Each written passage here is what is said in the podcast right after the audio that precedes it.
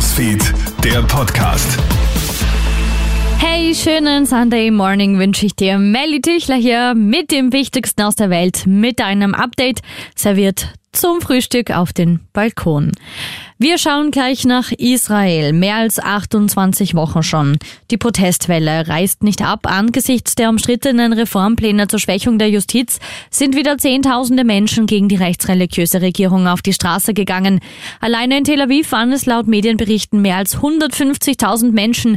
In rund einer Woche will die Regierung ein Gesetz verabschieden, das dem höchsten Gericht die Befugnis nehmen soll, Entscheidungen der Regierung als unangemessen zu bewerten.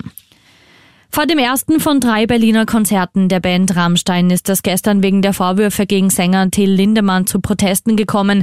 Vor dem Olympiastadion fordern rund 300 Menschen ein Verbot der Events.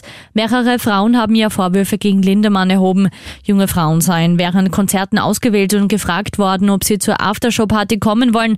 Dabei soll es nach Schilderungen einiger Frauen zu sexuellen Handlungen gekommen sein.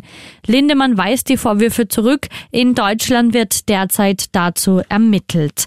Wir schauen gleich weiter nach Kanada. Durch die schweren Waldbrände sind seit Jahresbeginn bereits 10 Millionen Hektar Fläche zerstört worden. Das ist ein absoluter Rekordwert.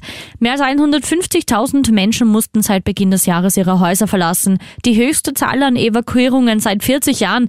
Am Freitag ist zudem eine 19-jährige Feuerwehrfrau bei der Bekämpfung der Waldbrände verunglückt. Und ein letzter Blick noch nach Uganda.